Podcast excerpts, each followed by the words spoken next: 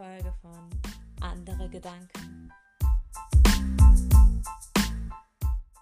Der Podcast, in dem es darum gehen wird, den Gedanken anderer zu folgen, um den eigenen zu entfliehen. Ganz kurz, was soll das heißen?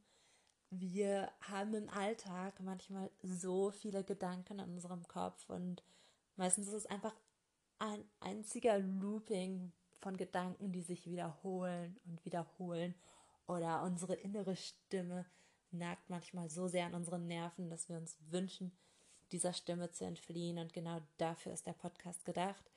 Ähm, du erhältst die Möglichkeit, den Gedanken von anderen zu folgen, in diesem Fall meinen eigenen Tagebucheinträgen Gedanken, das heißt meinen Gedanken von vor x Jahren.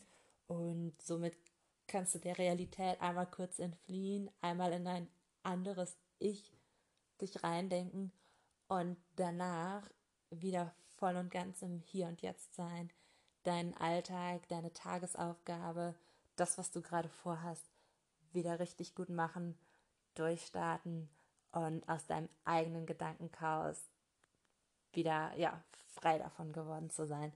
Wie das ablaufen wird, das ist wie gesagt der allererste Podcast. Ich freue mich riesig, dass du dabei bist, dass du diese Reise mit mir antrittst. Ich hoffe mich natürlich auch noch sehr doll zu verbessern und das heißt hier jetzt an der Stelle schon mal, wenn du Feedback hast, immer her damit. Ich freue mich riesig darauf und ja. Genau, soweit so gut. Wie wird das ablaufen? Was genau mache ich? Ich lese euch Tagebucheinträge vor und zwar schlage ich da selbst mein altes oder meine alten Tagebücher auf. Ich habe sehr viel geschrieben in meiner Jugend. Ähm, kurz zum Einordnen, jetzt ähm, bin ich 27, es ist 2019 und den Eintrag, den ich jetzt gerade ganz spontan aufgeschlagen habe, der ist von 2012.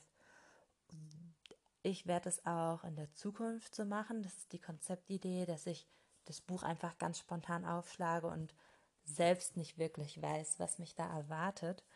Bei dem Eintrag, ich habe eben schon mal versucht, den vorzulesen, weiß ich jetzt schon ein bisschen, was mich erwartet, aber es ist wirklich der Zufall, was da jetzt gerade kam. Aber genug dazu, genug geredet. Ich werde es jetzt vorlesen. Ich werde es auch probieren, nicht zu schneiden, das heißt am Stück zu reden. Deswegen möchte ich euch jetzt schon mal hier an der Stelle bitten, verzeiht mir, falls ich mich verhaspeln sollte. Und ja, es wird sich in Zukunft bessern. Alles Gute und viel Spaß. Los geht's. Der Eintrag wurde am 12.06.2012 geschrieben. Und der Titel lautet Am Flughafen über Beziehungen nachdenken. Viel ist passiert und ich habe auch gemerkt, dass es nicht reicht, von ferne darüber zu philosophieren, was man möchte, und wie man es umsetzen kann. Ich meine, dies ist natürlich wichtig und ein unmissbarer Schritt, um herauszufinden, was man möchte, um herauszufinden, in welche Richtung es zu streben gilt. Aber eins, das habe ich die ganze Zeit gemacht, ohne zu erkennen, wie unsinnig es ist. Ich habe die ganze Zeit versucht, den perfekten Lösungsweg, die Solution zu suchen. Auch hier muss ich wieder einschieben. Es ist natürlich gut, nach einer Lösung zu suchen, denn ohne das käme man nicht weiter. Aber die Lösung darf nicht eine, ja, die Lösung darf nur eine Richtung geben. Man sollte wirklich nicht versuchen, aus ihr ein festes Konzept für die Zukunft zu erstellen. Warum? Ganz einfach. Gerade wenn es um die Frage der Beziehung geht, ist man nicht alleine.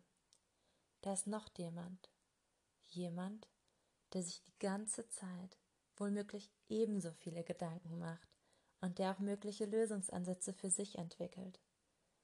Aber viel wichtiger, er entwickelt sich auch weiter, plant sein eigenes Leben. Und so ist es, dass man nicht davon ausgehen kann, dass die Zukunftsvorstellungen des anderen in den vorgefertigten Plan passen, den man sich gerade selbst schmiedet. Aber das muss nichts Schlechtes sein. Gut ist es, wenn man dann, nach einer Zeit, voll von möglichen Ideen und hoffentlich schon mehr wissend, was man will, wenn man dann mit dem anderen redet. Wer weiß, vielleicht bieten die Ideen, die Ziele und Wünsche des anderen ja weitere Inspiration. Und am Ende kommt eine Kombination heraus, die für beide das Beste ist. Dies ist es, was ich mir mit erhoffe. Das ähm, war gerade sozusagen der Name meines Ex-Freunds, den ich ausgeblendet habe. Aber es kann natürlich auch geschehen, dass die Vorstellungen gänzlich voneinander abweichen, nicht kombinierbar sind. In einem solchen Fall wird es wohl besser sein, sich zu trennen. Auf diese Art kann dann jeder sein Glück anstreben und hoffentlich sehr glücklich werden. Auch wenn dies wahrscheinlich erst einmal Verlust und Liebeskummer bedeutet. Natürlich hoffe ich bei und mir sehr auf den ersten Weg. Sollte es aber dennoch zu zweiterem kommen, so wünsche ich mir unendlich sehr, dass wir beide gut damit zurechtkommen, trotzdem glücklich werden und sind und am besten in gutem Kontakt bleiben. Aber noch einmal zurück. Ich sagte, dass es nicht gut ist, vorgefertigte Pläne zu machen, weil der andere in der Zeit ja auch aktiv ist und sich verändert. Das habe ich zum Beispiel bereits bei und mir erleben können. Beginnen wir mit dem, was ich für mich herausfinden konnte. Hier die Wege, die ich mir für die Zukunft vorstellen kann. Weg 1. Ich möchte reisen. So viel steht fest. Aber ich glaube, für mich festgestellt zu haben, dass es nicht so lange sein muss, wie ich früher immer dachte. Bei meinem Weg 1 sähe die Zukunft in etwa wie folgt aus. und ich werden den Sommer zum Reisen nutzen und quasi Backpacking machen. Gerne durch Asien. Allerdings würde ich Australien auch gerne bereisen. Meine Idee? Ich bewerbe mich an derselben Uni wie für Psychologie und wir reisen den Sommer durch Asien. Sollte ich an der Uni angenommen werden oder dort etwas finden, das ich wirklich gerne studieren oder machen möchte, so werde ich mit ihm zurückkehren und wir werden dort unser Leben gemeinsam führen.